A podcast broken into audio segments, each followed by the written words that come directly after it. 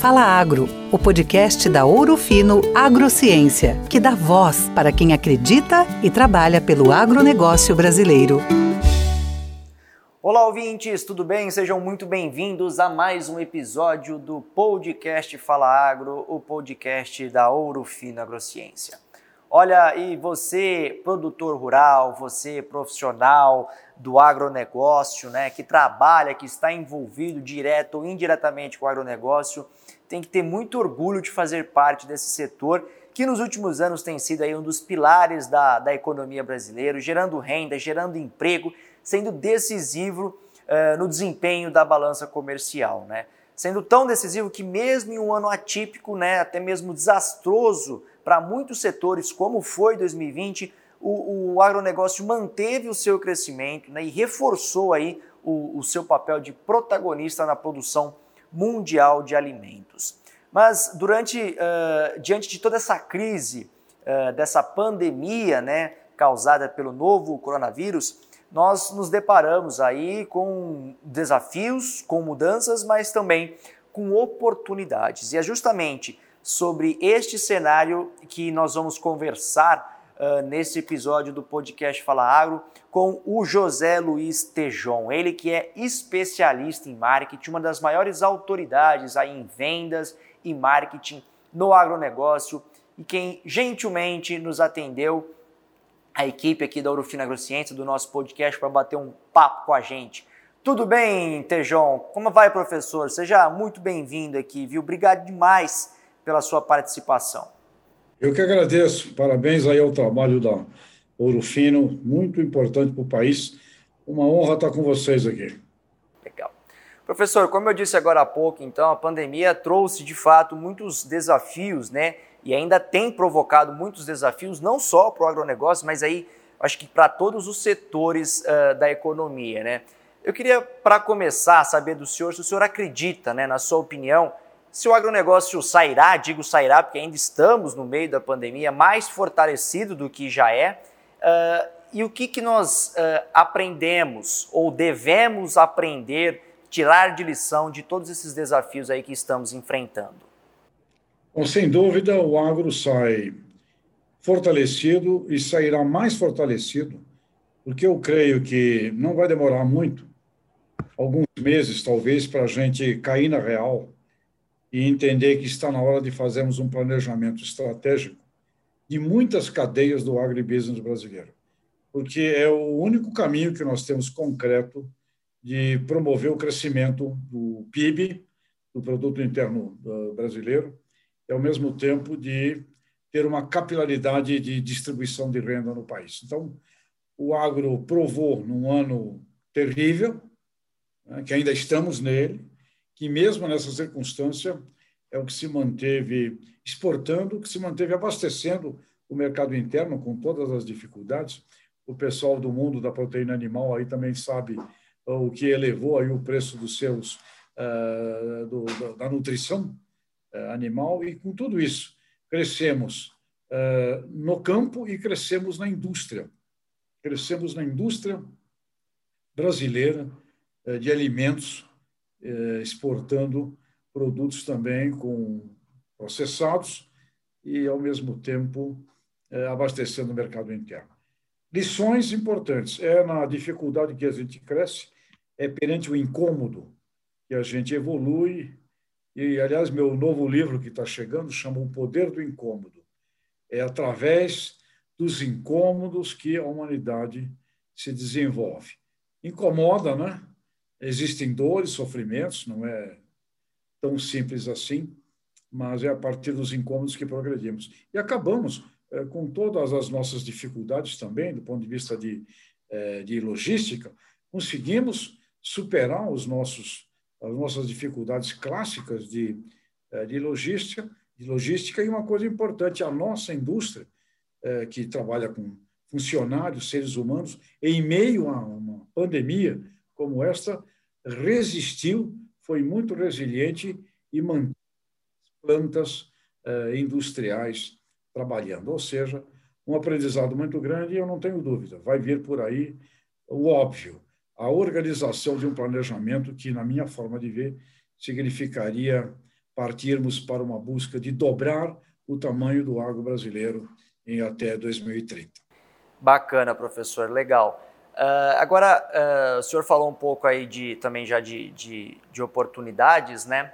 Uh, a gente tem aí com a vacinação em massa, devemos ter um aumento do consumo. A gente já vem percebendo aí ao longo dos últimos meses um crescimento muito grande no preço das commodities, né? A gente tem aí a soja e o milho, as principais commodities brasileiras aí subindo até mais de 50% como uh, no caso da soja. E, e, e, juntamente com isso, a gente observa também, uh, pelo menos pela perspectiva dos analistas, das consultorias, um crescimento no PIB das principais potências mundiais, como China e Estados Unidos. O senhor acha que com isso nós podemos ter, vamos dizer assim, um, um acirramento das, das cadeias de suprimento, né? Uh, no bom sentido da palavra, uma guerra, né? uma procura maior uh, das cadeias de suprimento uh, pelo produto brasileiro e se o agronegócio pode né, e como se beneficiar dessa, desse cenário. É uma hora importante para você uh, firmar confiança. Confiança é o nome do comércio. E confiança a gente estabelece nas horas difíceis. Portanto, o Brasil cumprindo o seu papel de um fiel membro, elemento, agente uh, do supply chain uh, dos nossos clientes até agora contratados, é um passo muito importante para seguirmos adiante. Por quê? Porque nós precisamos diversificar, nós precisamos vender mais produtos que nós ainda não vendemos para os mesmos mercados onde nós já vendemos, Portanto, temos que manter ali as portas abertas, como também precisamos vender produtos que nós já vendemos para muitos mercados em que a gente vende muito pouco. O Brasil trabalha com 190 países, né? o setor de alimentos brasileiro exporta para 190 países, porém, temos uma concentração muito grande né? na China, Hong Kong, uh, Holanda, que é o hub do mercado comum europeu, Estados Unidos, e nós temos muita oportunidade de diversificar. Portanto, é na hora em que cumprir com caráter aquilo que foi combinado determina a grande e a principal diferença no mundo das vendas, no mundo do comércio. Confiança.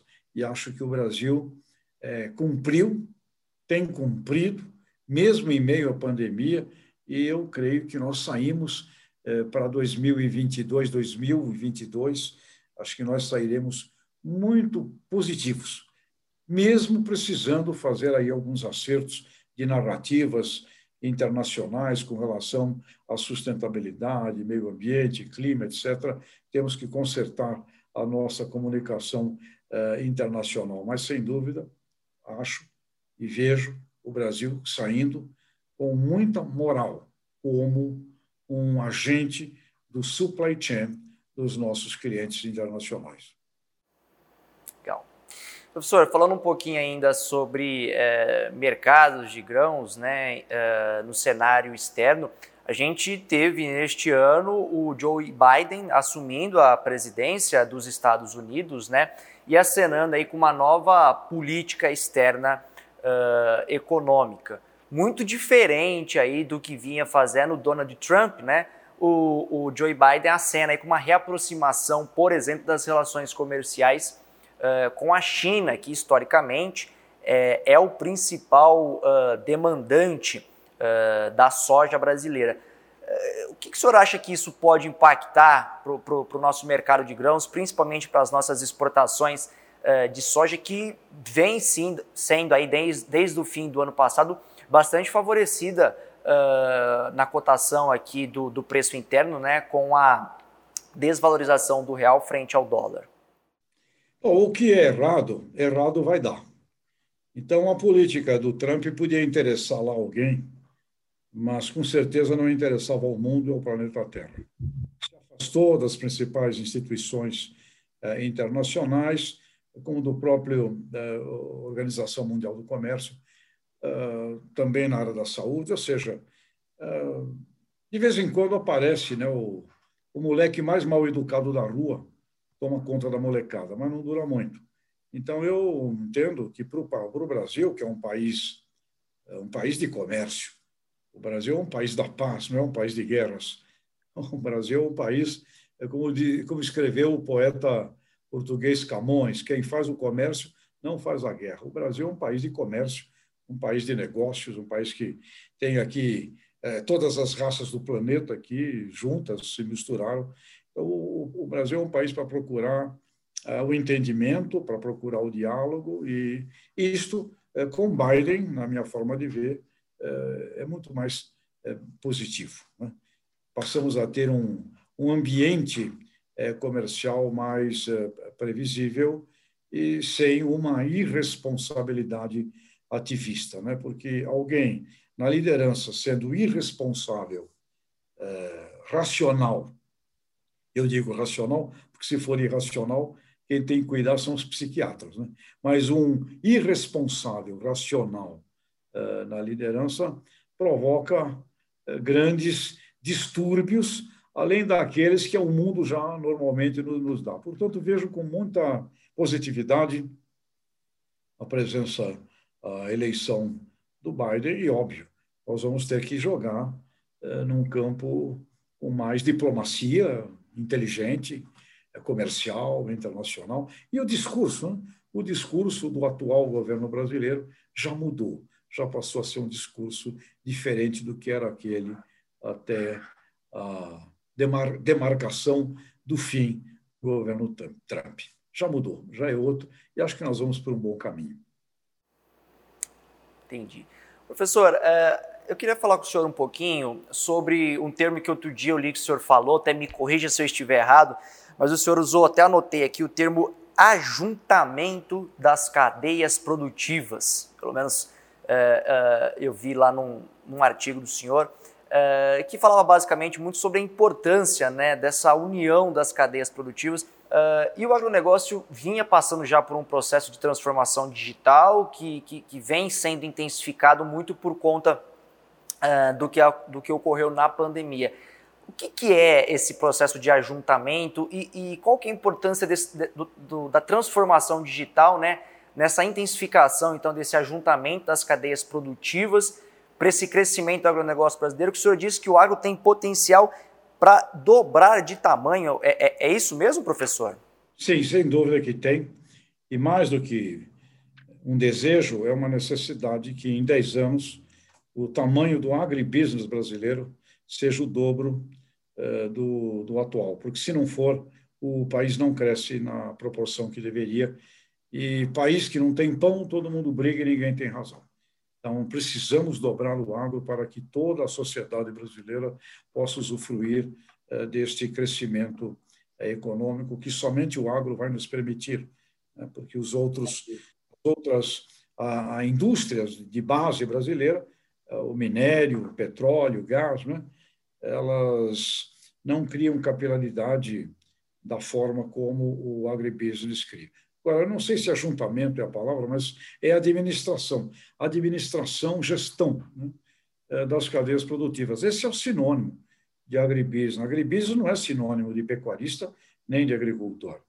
agricultura, pecuária, é um elo de uma corrente muito grande que forma o sistema, o complexo sistema eh, de agribusiness, que poderíamos dizer eh, nasce num geneticista, estudando o melhoramento genético de uma planta ou de um, de um animal, e vai até a percepção mental dos consumidores finais, passando por toda uma, uma indústria de agroindustrialização, por uma indústria como Ouro Fino, que antecede a porteira das fazendas, com ciência com tecnologia, vai por logística, serviços financeiros, ou seja, o agribusiness é uma reunião de muitos setores. Cada elo dessa corrente é uma parte dela. E se essa administração, por exemplo, administração da cadeia produtiva da pecuária de corte, se ela não for bem feita, esses elos ao longo da cadeia sofrem. É, ano bom, ano ruim, ano vai bem para o produtor, ano vai mal para para o frigorífico, o outro ano vai bem para o frigorífico, vai mal para o produtor, vai mal para a pessoa da ciência, da genética, ou seja, quando não há uma, uma, uma organização de cada cadeia produtiva, você dá principalmente ao produtor rural, que é o elo mais frágil dessa cadeia, ele está exposto ao clima, vários fatores incontroláveis, não põe preço na mercadoria, não é ele que cria o Ed velho da, da mercadoria, está sujeito aos preços internacionais das bolsas, uma série de oscilações que ele não domina, portanto, o produtor rural é o elo mais frágil da cadeia de agronegócio e o mais dependente é, de uma organização, de uma administração, de um planejamento né, que possa ser feito com objetivo de quanto vamos buscar de acesso a mercados internacionais, onde, em quais mercados, competindo com quem, qual é o nível de custo que precisamos ter, o nível de qualidade que precisamos ter, ou seja, quanto maior é a organização de uma cadeia produtiva, mais ela se desenvolve. Quando ela é desorganizada, a gente pode assistir à morte dela, como vimos uns 25 anos atrás, a morte da cadeia do algodão. A cadeia do algodão era grande, morreu por falta de uma inteligência de organização, se reconstruiu e nos últimos 20 anos o Brasil, de importador de algodão, se transformou num exportador e num, numa cadeia muito bem administrada e moderna. Né? Então, a administração de cadeia produtiva é o sinônimo, o sinônimo do agronegócio. O agronegócio não é somente sinônimo de agroindústria, ou só sinônimo de supermercado, ou só sinônimo de produtor rural. Agro, agribusiness é um sinônimo de uma série de muitas atividades dentro de uma cadeia produtiva. Por isso, a importância da organização dela. E aí o papel das lideranças né, é fundamental. E, nesse sentido, o mundo digital ele ajuda muito, porque ele permite rastreabilidade, ele permite blockchain, ele permite que os vários elos da cadeia produtiva se comuniquem melhor, troquem melhores informações, e essas informações irão também, daqui a pouco, estar presentes nas gôndolas dos supermercados, onde os consumidores irão querer saber quem fez aquele, aquele derivado de suíno, do frango, do boi, de onde veio aquele, aquele litro de leite, quem é que fez. Tudo isto vai fazer parte de um programa de integração de informações digitalizadas eh, do, do agronegócio. Muito bom, professor, muito bom. Sem sombra de dúvidas, uh, essa questão da rastreabilidade é algo aí extremamente importante, né? uma demanda cada vez maior por parte do consumidor, não só aqui no Brasil, mas também lá no exterior. Professor, o senhor falou sobre cadeia produtiva, né? sobre o agribusiness. Uh, queria falar um pouquinho sobre tendências para um desses elos da cadeia, que é o setor de distribuição. Uh, nos últimos anos, isso já antes da pandemia, a gente percebe aí uh, um aumento da participação de grandes grupos de investidores no setor de distribuição. Como é que o senhor avalia esse fenômeno? O senhor acha que isso pode beneficiar o setor de distribuição? Qual deve ser o impacto disso, na sua visão, para o nosso agronegócio? Eu acho que pode beneficiar, é, pode colocar uma gestão é, na distribuição mais, é, eu diria, homogênea, sob o ponto de vista de que vendas na área agrícola, vendas para produtores, é uma atividade educadora, ela nunca é uma venda como a gente vê em outros setores. Para você vender um insumo, vender um produto, uma vacina, um uma, uma, um material genético para os produtores, você sempre tem que promover uma educação. A venda no campo é uma venda educadora. Né? E, nesse sentido, você tendo redes, grupos, que seriam mais fortemente é, treinados e preparados, você poderia ter, sim, uma melhoria da mediana da qualidade dessas, dessas vendas. Então, o que a gente vai ver no campo é o que a gente viu no varejo urbano também. É, grandes grupos se consolidam na área de supermercado, na área do, é, do varejo, né? e a própria Magazine Luiza, Magalu, neste exato momento, ela está também vendendo insumos para produtores. Quer dizer, colocou no seu e-commerce alguns itens mais fáceis de serem vendidos, mais comuns, né? É, como sal mineral, por exemplo, e está vendendo alguns insumos uh, através do seu e-commerce, ou seja, uma rede uh, de lojas, uma rede no varejo brasileiro, iniciando também vendas para um varejo ainda, digamos assim, para a agropecuária. Então, esses grupos chegam e também eles vão ter uma certa grande importância na, no banco de dados, no database da originação, né, porque à medida em que possam estar conectados a organizações eh, traders, organizações que também buscam acesso a boa qualidade de originação eh, de grãos, de produtos, de, de, de de carnes, eh, no Brasil você passa a ter ali algo muito precioso do futuro do alimento. É uma originação de qualidade. E quem são os melhores produtores nesse sentido? Portanto, também estas redes de distribuição servem tanto para a venda de tecnologia também como envolvimentos nos, nos programas de barter, nos programas de trocas, não é? Eh, tendo também uma melhor previsibilidade quando estão engajados no mundo uh, da venda eh, de commodities, também uma melhor previsibilidade daquilo que eles podem, podem comprar e assegurar para os seus clientes lá uh, internacionais. Portanto, normal, é ótimo, e também entendo o seguinte: não vai é, eliminar o pequeno, a pequena revenda. A pequena revenda tem o seu papel. A gente não pode esquecer que o Brasil tem cerca de 5 milhões de propriedades agrícolas. Dessas, vamos dizer que um milhão estaria acessada por revendas, por cooperativas. Né?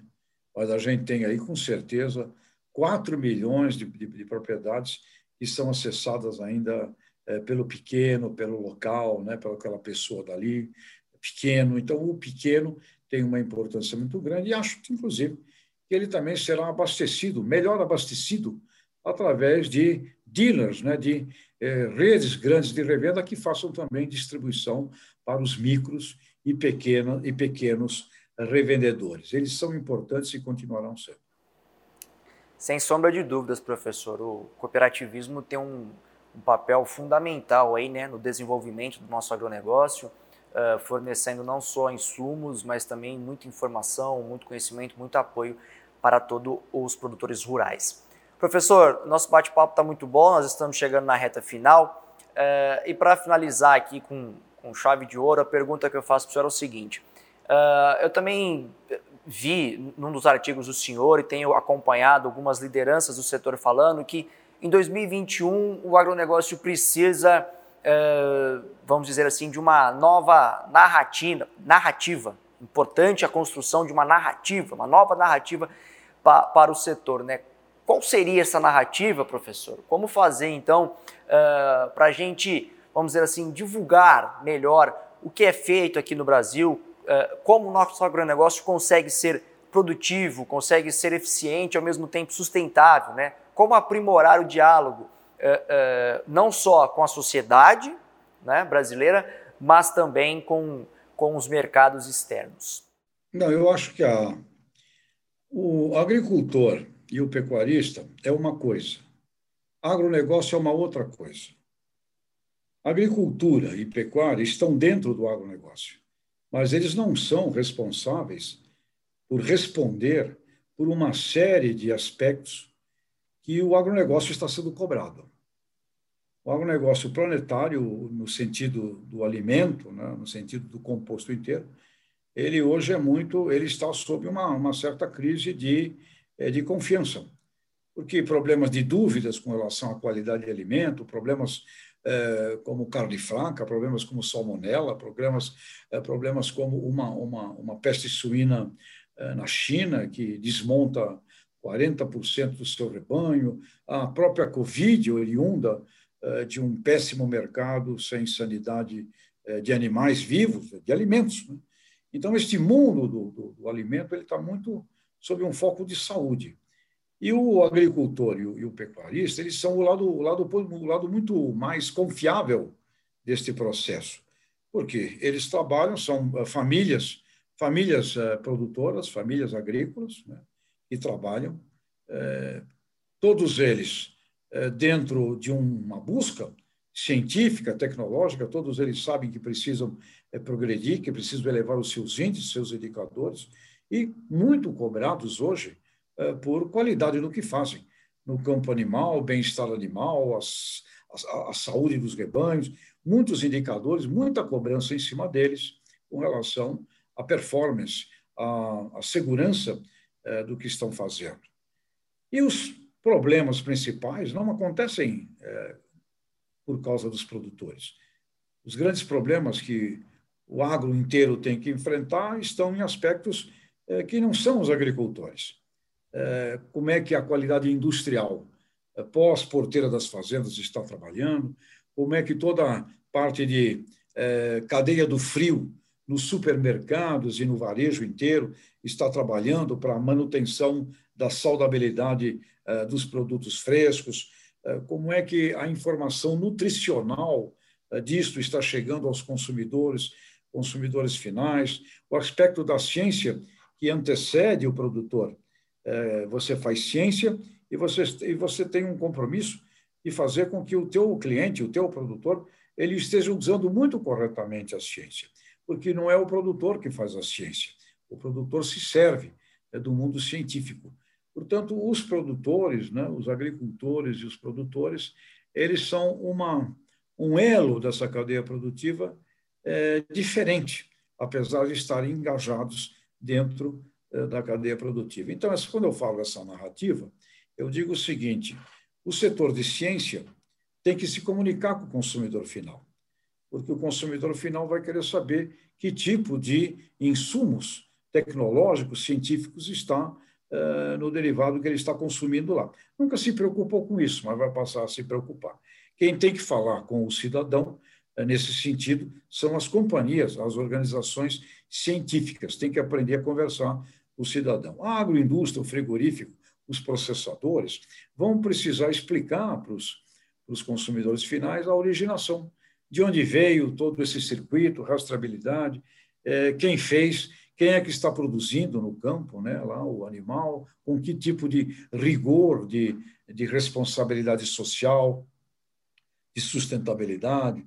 Ou seja, a governança é, do sistema de agronegócio caberá muito ao papel das agroindústrias que vêm depois do agricultor, caberá muito aos supermercados. Né? No Brasil são 90 mil lojas, 27 milhões de brasileiros passam por ela todos os dias. Aliás, vale aqui um registro importante para a Associação Brasileira de Criadores de Suínos, que tem feito um trabalho de educação do consumidor final com relação à carne de suína, eh, associando a carne suína a uma carne de saúde. Muito inteligente o pessoal da, da Associação Brasileira de Carne Suína. Portanto, todo esse sistema tem que se comunicar mais com o consumidor final, com o cidadão.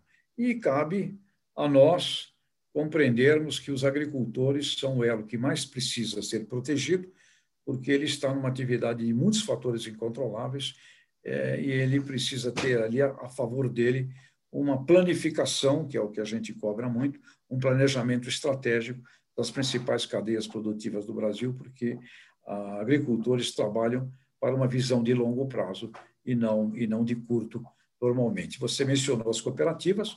Cooperativas, na minha forma de ver, são fundamentais. São elas que podem permitir a vida digna de milhões de pequenos. Pequenos e médios são necessariamente eh, produtores, no caso aí da agricultura, produtores que têm que estar envolvidos num bom cooperativismo. Bom cooperativismo significa boa liderança e também muita confiança. Portanto, temos aí pela frente ótimas oportunidades, muito acima de problemas. Por falar em oportunidade, eu agradeço demais a oportunidade desse bate-papo o senhor. Muita informação, muito conhecimento. Eu acho uma mensagem aí também uh, bastante importante para quem nos acompanha, para o produtor rural, enfim, profissionais do agronegócio.